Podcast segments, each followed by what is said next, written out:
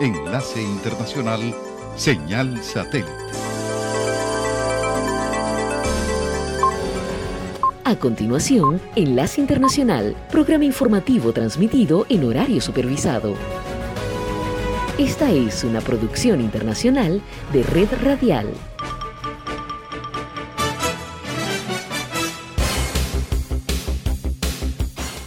Aquí comienza Enlace Internacional. Saludos a nuestra audiencia en Caracas, Venezuela y el mundo, a través de nuestra frecuencia Sintonía 1420 AM y en Soy Ángela Montilla en la presentación. Bienvenidos.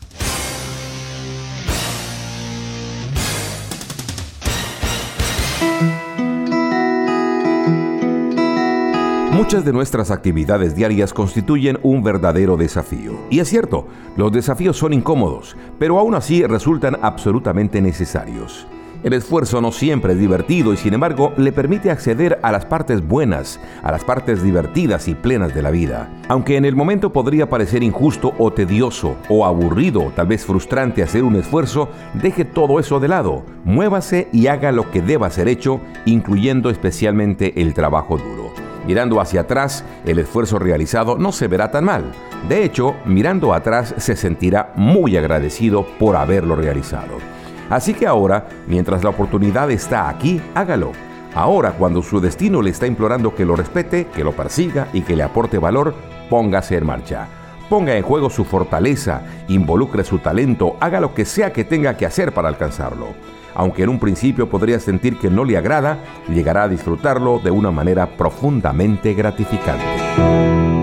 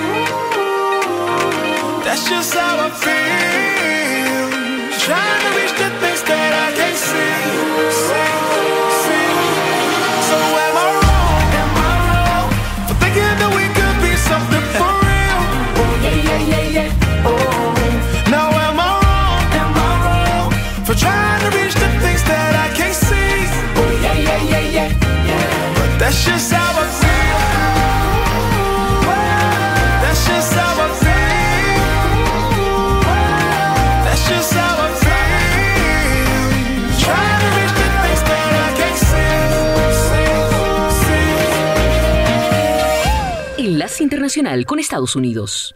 Pocos republicanos tienen mucha confianza en que los votos se contarán con precisión en la contienda presidencial del próximo año, lo que sugiere que años de ataques sostenidos del expresidente Donald Trump y sus aliados contra las elecciones han cobrado un precio. La revelación corresponde a la última encuesta de la agencia de noticias Associated Press y NORC, el Centro de Investigación de Asuntos Públicos, que muestra que aproximadamente 4 de cada 10 adultos estadounidenses confían mucho en que escanear las boletas en papel en una máquina proporciona conteos precisos. Sin embargo, entre otras cosas, la consulta dice que solo el 22% de los republicanos tiene mucha confianza en que los votos en las próximas elecciones presidenciales se contarán con precisión en comparación con el 71% de los demócratas, lo que subraya una división partidista alimentada por una implacable campaña de mentiras relacionada con las elecciones presidenciales de 2020. Incluso cuando se postula para la Casa Blanca por tercera vez, el expresidente Trump continúa promoviendo la afirmación falsa de que las elecciones fueron robadas. Si bien la confianza de los demócratas en las elecciones ha aumentado en los últimos años, sucede lo contrario para los republicanos. Las afirmaciones de Trump fueron rechazadas por docenas de jueces, incluidos varios que él mismo nombró, su propio fiscal general y una revisión exhaustiva de la agencia de noticias de Associated Press no encontraron evidencia de fraude generalizado que pudiera haber cambiado los resultados. Múltiples revisiones auditorías y recuentos en los estados clave donde Trump disputó su derrota confirmaron la victoria del demócrata Joe Biden, incluidos varios supervisados por legisladores republicanos. La encuesta encontró que los independientes, un grupo que siempre ha tenido poca confianza en las elecciones, también se mostraron en gran medida escépticos sobre la integridad de las elecciones de 2024.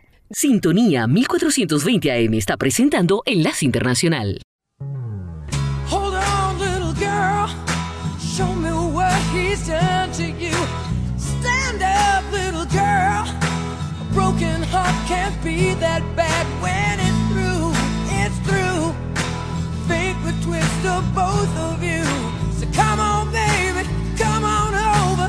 Let me be the one to show you.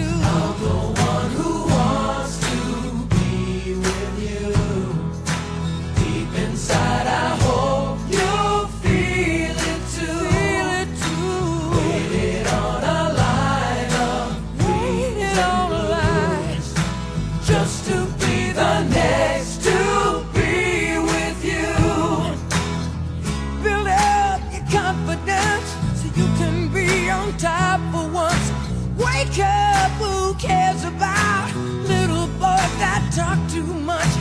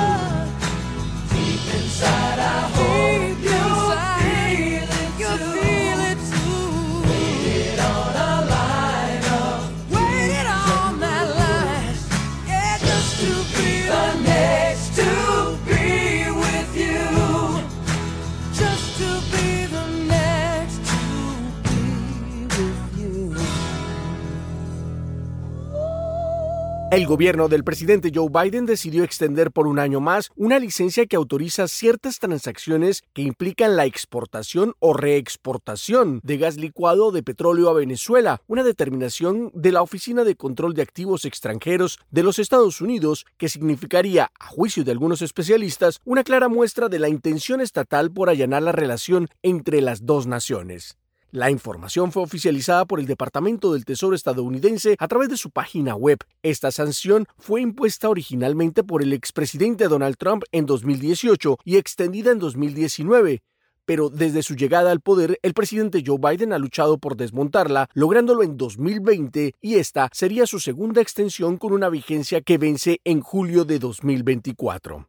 Otro caso similar se produjo en mayo de este año cuando el gobierno de Estados Unidos anunció la autorización temporal de algunas transacciones de cuatro firmas estadounidenses con la empresa estatal PDVSA, acciones que estaban prohibidas desde noviembre de 2018. El gas licuado de petróleo, también conocido como GLP, tiene diferentes usos, pero en Venezuela es utilizado principalmente como combustible en las estufas de muchos hogares y debido a su escasez miles de personas se ven afectadas. Según el comunicado oficial, la decisión tiene como fin ayudar al alivio de parte del desabastecimiento que se experimenta en Venezuela, una situación paradójica, ya que este país posee una de las mayores reservas de hidrocarburos en el mundo. Esta es la señal internacional de sintonía 1420 AM, presentando Enlace Internacional.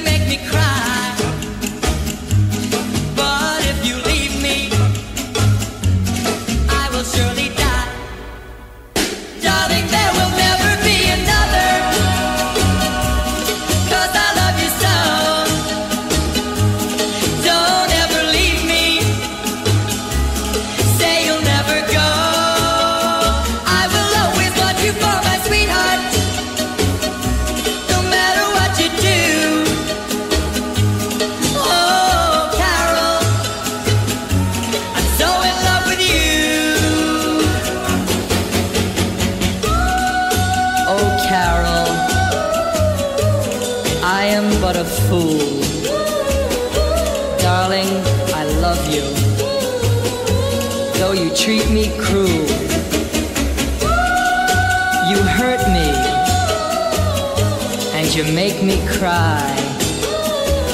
But if you leave me, I will surely die.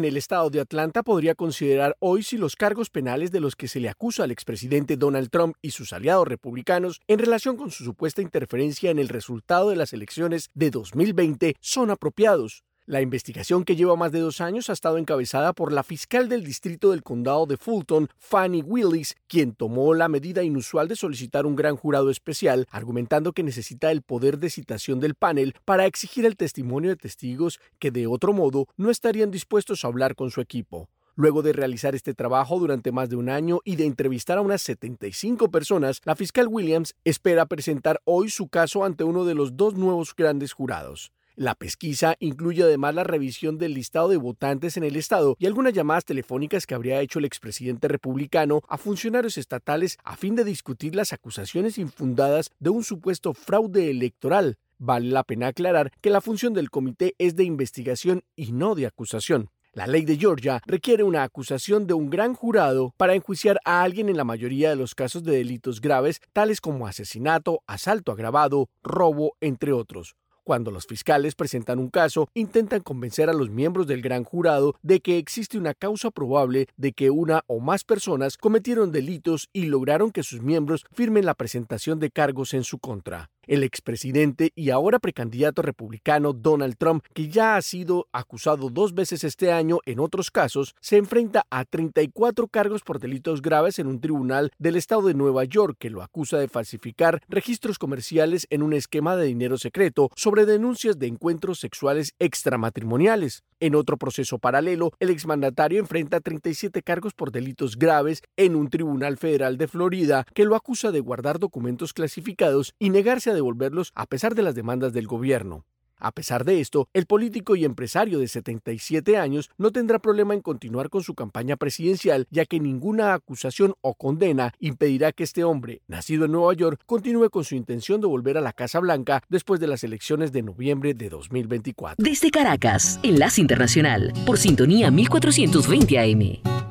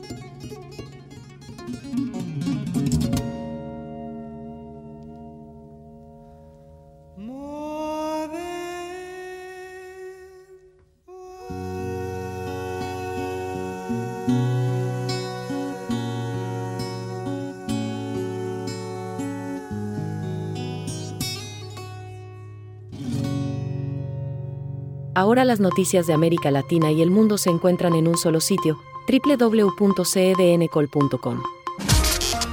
Somos cadena de noticias. Lea notas de actualidad, entretenimiento, los deportes, análisis, entrevistas y comentarios. Escuche noticias en vivo y bajo demanda.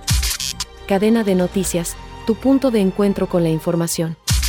www.cedncol.com. El presidente ucraniano Volodymyr Zelensky llegó a Vilna, la capital de Lituania, donde hoy y mañana se celebra la cumbre de líderes de la OTAN, un encuentro histórico en el que se definirá el futuro de Ucrania con respecto a la alianza y además será la primera ocasión en la que el presidente Zelensky participe presencialmente en una cumbre de jefes de Estado y de Gobierno de la organización militar. El mandatario ucraniano tiene un objetivo claro, convencer a las naciones de la OTAN para que aprueben un plan para la adhesión de Kiev a la organización. Sin embargo, a primera hora de la mañana se ha mostrado crítico con la actitud de los líderes al negociar su declaración sobre Ucrania sin contar con la participación de Kiev. En tanto, el secretario general de la organización, Jens Stoltenberg, ha ofrecido detalles sobre los avances de los aliados con respecto al país invadido. Hoy los aliados acordaron un paquete de tres elementos para acercar a Ucrania a la OTAN. Primero, un nuevo programa de asistencia de varios años para Ucrania para permitir la transición hacia los estándares de capacitación y doctrinas de la OTAN que ayuden a reconstruir los sectores de seguridad y defensa de Ucrania y para cubrir necesidades críticas como la necesidad de combustible o los suministros médicos. Segundo, un nuevo Consejo OTAN-Ucrania para consultas de crisis y toma de decisiones. Nos reuniremos como iguales. Tercero, Reafirmamos que Ucrania se convertirá en miembro de la OTAN y acordamos eliminar el requisito de un plan de acción de membresía. Esto cambiará la ruta de membresía para Ucrania y pasará a ser un proceso de dos pasos a un proceso de un paso.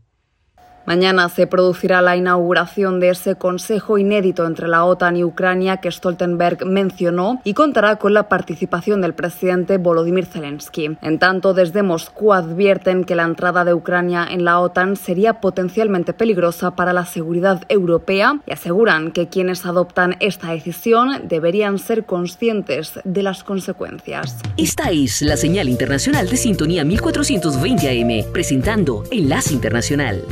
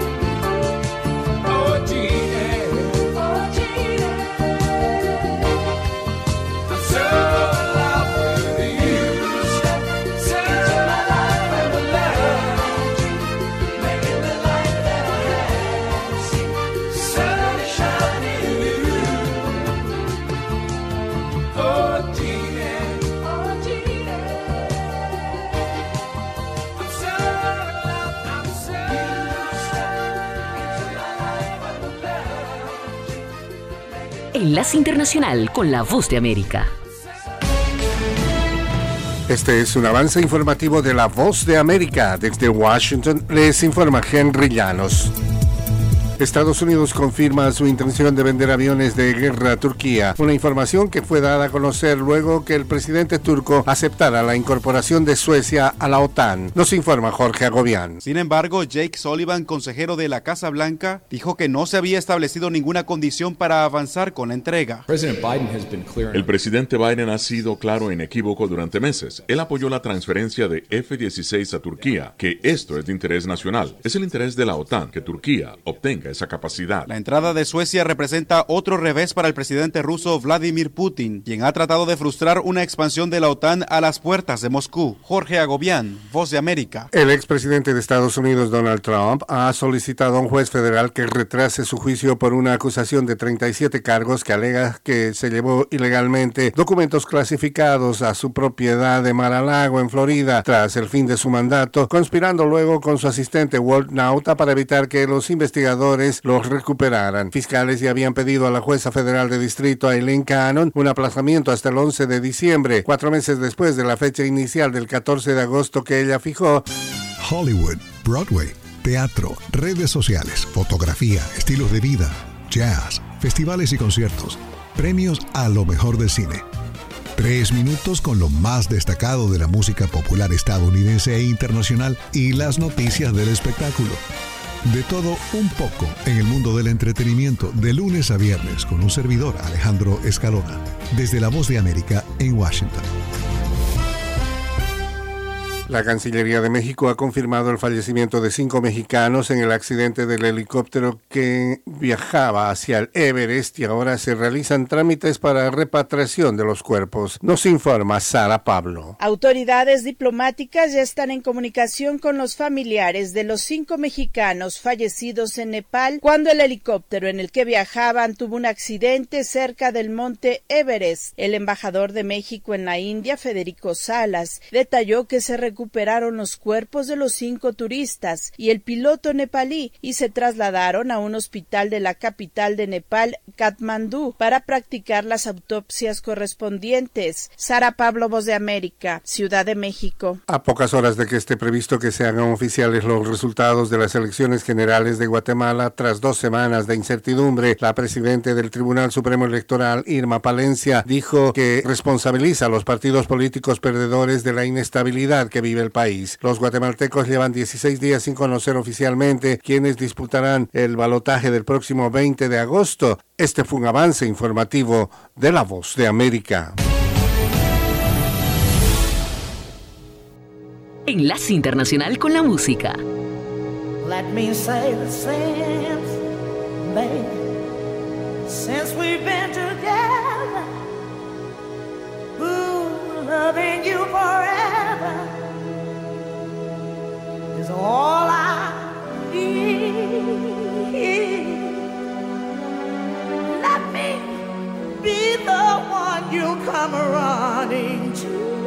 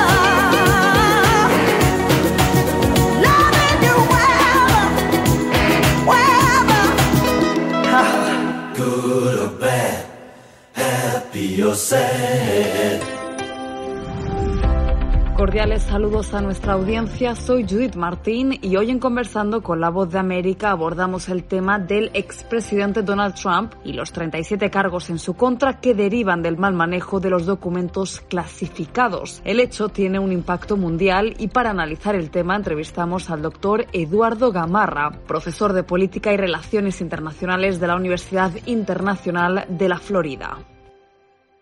Bueno, yo creo que hay dos formas de ver esto, ¿no? Primero, pues obviamente los que los que ven esto de manera más crítica van a decir que es algo eh, extraordinario que un presidente haya llegado a, los, a estos niveles y que la imputación sea tal, ¿no? Que debilite el, el Estado de Derecho en el país porque se lo ve como una venganza política que el presidente Biden y, el Poder Ejecutivo en, general están en persecución política. Ese es un mensaje que ha sido muy poderoso acá de parte de, de los que apoyan a Trump y que ha tenido repercusión a nivel mundial y que mucha gente en el exterior ve las cosas más o menos como las vemos en nuestros propios países donde digamos el revanchismo judicial es parte de la, de la lógica política cotidiana, ¿no?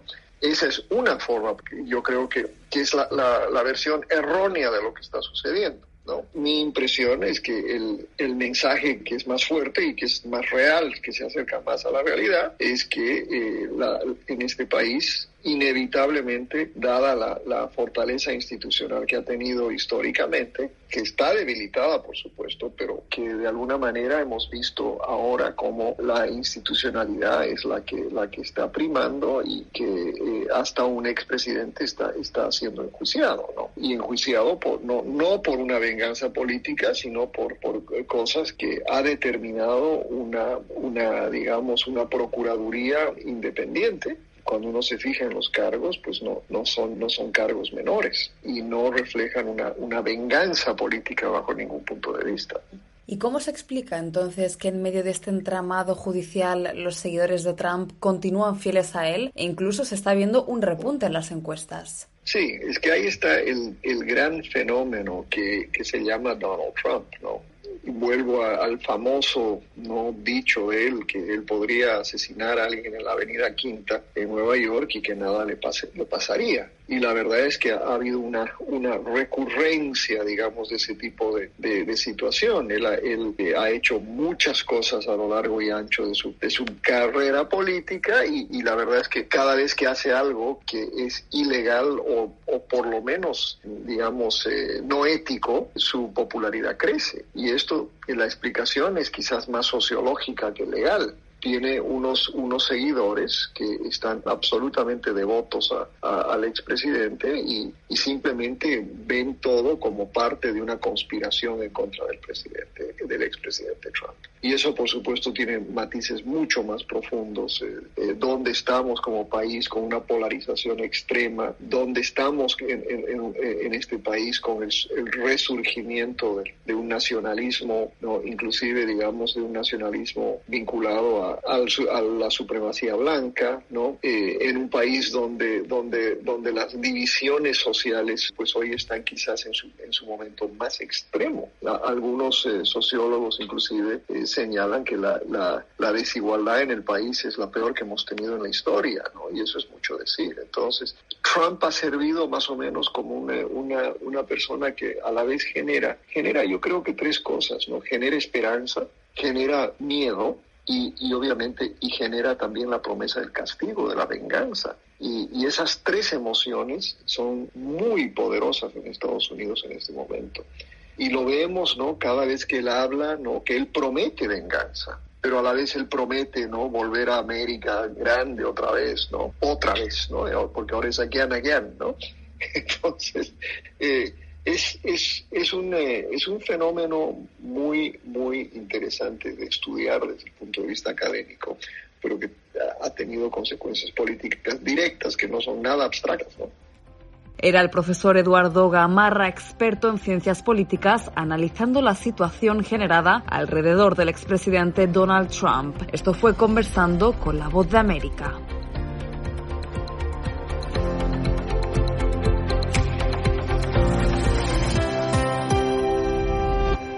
Desde Caracas, Enlace Internacional, por sintonía 1420 AM.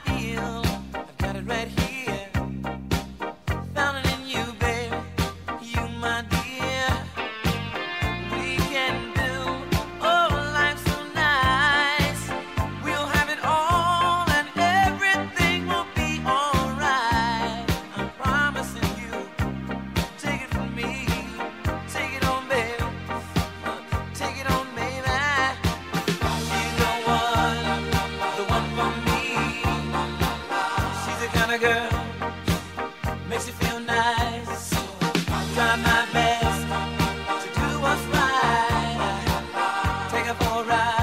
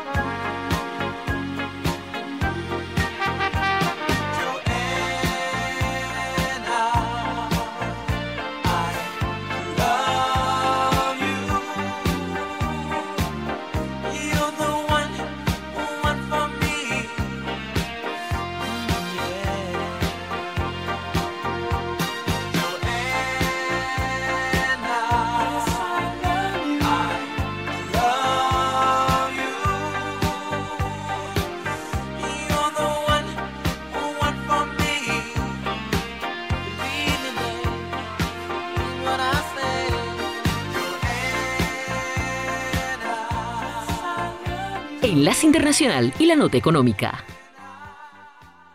Bank of America reembolsará a sus clientes más de 100 millones de dólares y pagará 150 millones de dólares en multas por doble cobro, encargos por sobregiro, retención de bonos de recompensa en tarjetas de crédito y la apertura de cuentas sin consentimiento. En conjunto, se trata de una de las sanciones financieras más altas contra Bank of America que ha pasado en gran parte los últimos 15 años tratando de limpiar su reputación y promocionarse ante el público como un banco centrado en la salud financiera y no en los ingresos de cargos de sobregiro y engaños financieros. Según la agencia AP, la entidad debe devolver 100 millones de dólares a los clientes, pagar 90 millones de dólares en multas a la Oficina de Protección Financiera del Consumidor, OPFC, y 60 millones de dólares a la Oficina del Contralor de la Moneda. Con el poder de un amplio mandato de la Casa Blanca, la OPFC se ha centrado en gran medida en los últimos 12 meses en el tema de los llamados cargos basura, que cobradores de deudas, aerolíneas, lugares de concierto, entidades financieras como Bank of America, JP Morgan Chase, Wells Fargo y otros imponen a los clientes para abultar sus ingresos. Parte de las multas y sanciones en el caso de Bank of America obedece a que tenía la política de cobrar a los clientes 35 dólares después de que el banco rechazaba una transacción porque el cliente no tenía suficientes fondos en su cuenta. La Agencia Defensora del Consumidor determinó que el banco impuso cargos dobles al permitir que se cobraran repetidamente por la misma transacción. El banco informó que redujo voluntariamente los cargos por sobregiro y que eliminó todos los cargos por fondos insuficientes en el primer semestre del año pasado. Bank of America también ofreció a las personas recompensas en efectivo y puntos de bonificación al registrarse para obtener una tarjeta de crédito, pero la Agencia Defensora de los Consumidores señala que el banco retuvo ilegalmente las prometidas bonificaciones por el uso de tarjetas de crédito. La Oficina de Protección Financiera del Consumidor de Estados Unidos también descubrió que, al menos desde 2012, los empleados de Bank of America abrieron ilegalmente cuentas de tarjetas de crédito sin el consentimiento ni la autorización de los clientes. Sintonía 1420 AM está presentando Enlace Internacional.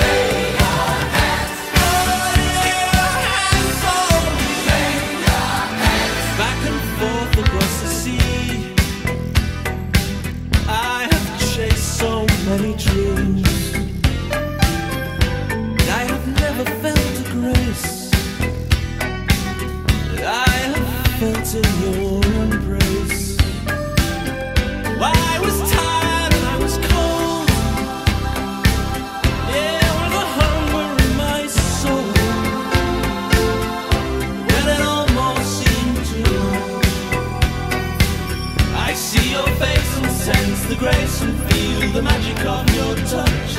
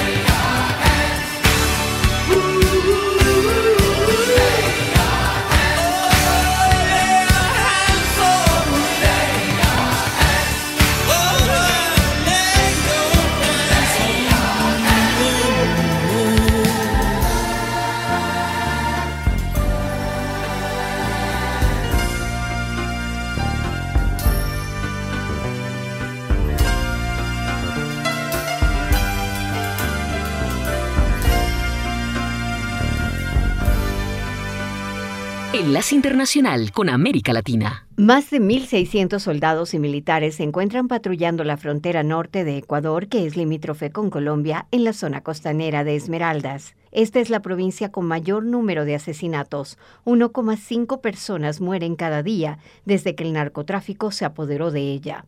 Allí actúa la llamada Fuerza Conjunta, un grupo de apoyo de policías y militares que tiene presencia, pero que a pesar de ello los crímenes no bajan. Y aunque las capturas de cabecillas de bandas narcodelictivas son frecuentes, ellos siguen aterrorizando a la población, como señala el comandante de la Fuerza de Tarea Esmeraldas, Alexander Leboyer. siguen involucrados en el tema de delincuencia y terrorismo, que usan explosivos, que usan armas para matar a personas inocentes. El ejército de Ecuador recibe la ayuda del ejército colombiano. Hace pocos días, en Pasto, Colombia, el ejército de ese país capturó a Luis Arboleda, alias El Gordo Luis, líder de la Banda de los Lobos, un grupo terrorista ecuatoriano que ha provocado cientos de muertes durante los últimos meses. El detenido fue entregado al ejército ecuatoriano y se encuentra recluido en uno de los centros carcelarios de Ecuador, la cárcel de la Tacunga según informa Fausto Salinas, comandante general de la policía. Con la comunicación que existió entre la policía de Colombia y Ecuador, específicamente en la ciudad de Pasto, Colombia aporta diariamente registros de seguimiento a delincuentes requeridos en Ecuador y desde febrero de 2023 ambas naciones realizan operaciones denominadas espejo. Enlace Internacional con la Música. Maybe I treat you quite as good as I should have. Maybe I didn't love you quite as often as I could have. Little things I should have said and done. I just never took the time.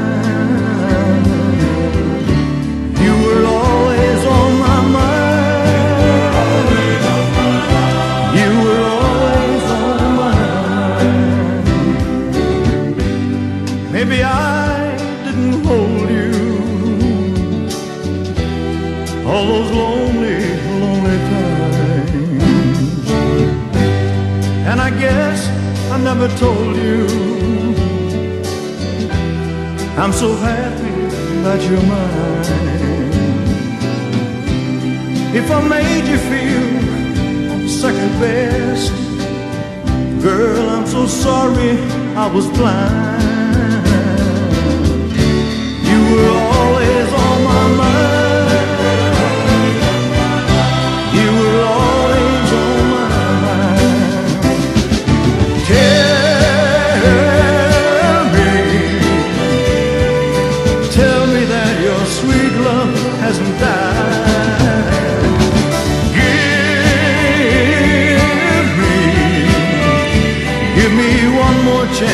To keep you satisfied.